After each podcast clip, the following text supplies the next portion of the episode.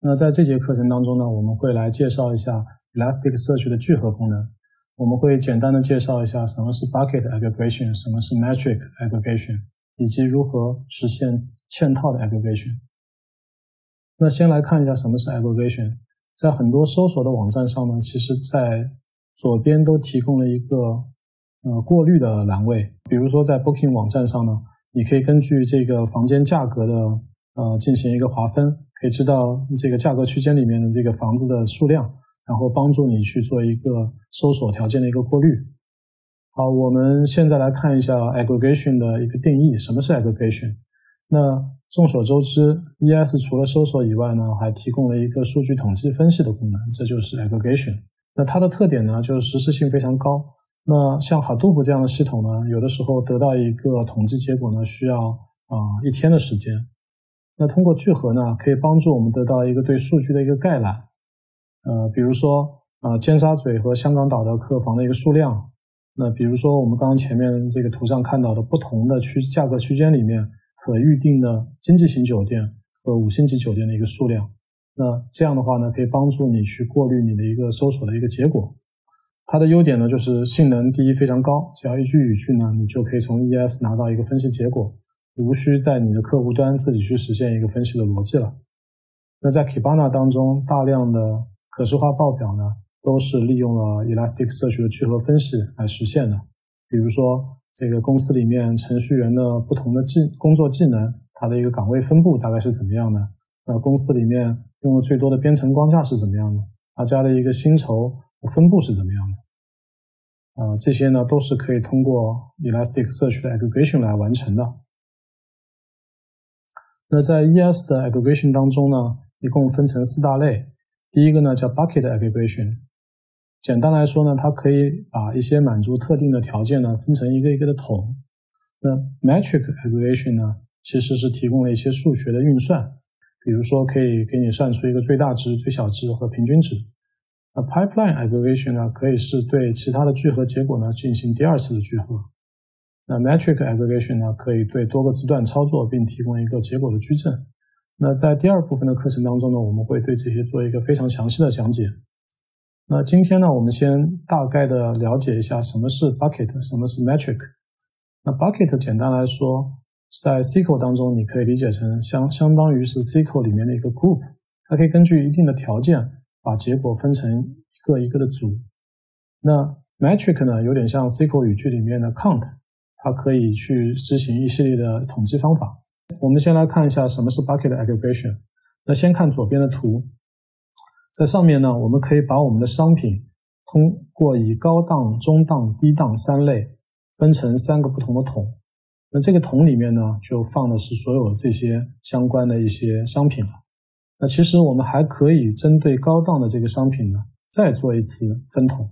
我们可以按照好评、中评、差评对这个数据呢进行分桶。所以有了 bucket aggregation 的机制呢，我们就可以把，比如说公司里面的员工以年龄的方式进行区分，啊，以地理位置的方式去区分我们的客户，呃，以男性、女性，呃，去区分啊一些演员。那 metric 的话呢，它是基于数据计算的一个结果，除了支持在一些数字型的字段上进行计算呢，同时也支持啊在一些脚本的产生的结果上进行计算。那大多数的这个 metric 呢，都是一些数学运算，仅输出一个值。部分 metric 运算呢，也支持输出多个数值。比如说这个统计数值呢，它就会同时把最高、最低和平均值，呃，输出给你。百分位呢，也可以根据百分位数输出不同的数值。那我们现在来看一下运行了这个 bucket aggregation 以后的一个返回结果。那大家可以看到，我们这个 aggregation 啊，根据这个目的地的不同的目的地分成了不同的桶，然后每个桶呢，它还告诉你里面呃这个多少的数字，所以这样我们就可以很轻松的知道，在我们这个 ES 里面存储的航班信息当中，目的地是意大利的，是有两千多架，去往美国的呢有一千九百八十七架，所以这是一个 bucket aggregation 的一个例子。现在我们看一下这个 metric aggregation，那我们刚才知道了。呃，航班的目的地啊，让它进行了不同的分桶。那如果我们还想知道这个航班的机票的一个最高、最低以及均价，我们应该怎么做呢？那这个时候呢，其实 metric aggregation 其实可以帮到你，呃，满足这样的一个需要了。那这个时候我们看，我们加入了一个 aggregation，为一个 aggregation 呢，你需要取一个自己的名字。那这个作用呢，是帮助你在后面理解这个字段返回值的一个含义的。那我们选择一下它的这个 aggregation 呢，选择一个 average，也就是一个平均值。呃，在选择这个 aggregation 呢是一个 max，这边呢是一个 mean。这意味着就是我们对这个不同的目的地的航班进行了一个平均值、最大值、最小值的一个计算。那这就是一个结果。那我们可以看到，飞往意大利的航班它的总数呢是两千三百七十一架，那最高的价格呢是一千一百九十五，啊，最低的价格呢是一百元，平均价格呢是五百八十六元。那很快的就可以得到这个呃一些统计的一些呃结果。呃，这就是 metric aggregation。我们同时在 aggregation 当中呢，还支持嵌套。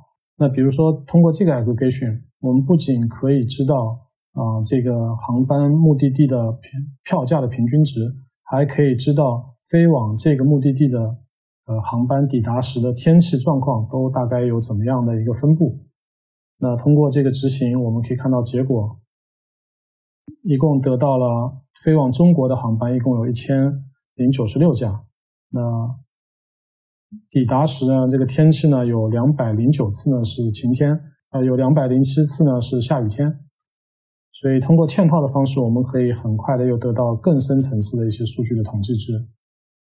那我们现在来看几个实际的 demo，好，这个 demo 是对这些航班信息啊去对一个目的地的一个统的聚合。大家可以看到，在结果中列出了不同的目的地以及飞往这个目的地的航班的总数，这就是一个 bucket 的一个聚合。那现在呢，如果我们希望对这个目的地呢再统计一下它的平均票价、最高票价，呃和最低票价，我们可以加入这个 metrics 的呃 aggregation。那这时候我们可以看到，呃，我们根据这个国家的目的地。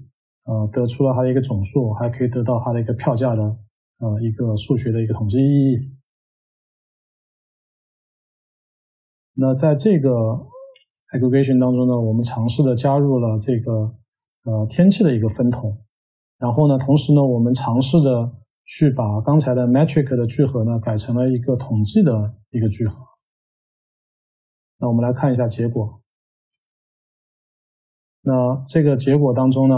我们第一可以看到，呃，它针对不同的目的地做了一个分桶，同时呢，我们会根据它的最后目的地当时的一个天气，下雨天、啊晴天、多云都做了一个分类。最后呢，大家可以看到这个统计的这个 metrics 呃 aggregation 呢，其实一次性的就输出了多个结果，它把总数、最小值、最大值、平均值啊全都列出来了。那在这一节的学习中呢，我们对 Elasticsearch 的聚合功能呢有一个初步的了解。我们也学习了什么是 bucket 聚合，什么是 matrix 聚合。我们在后续的课程当中呢，会对聚合功能做一个更加深入的一个讲解。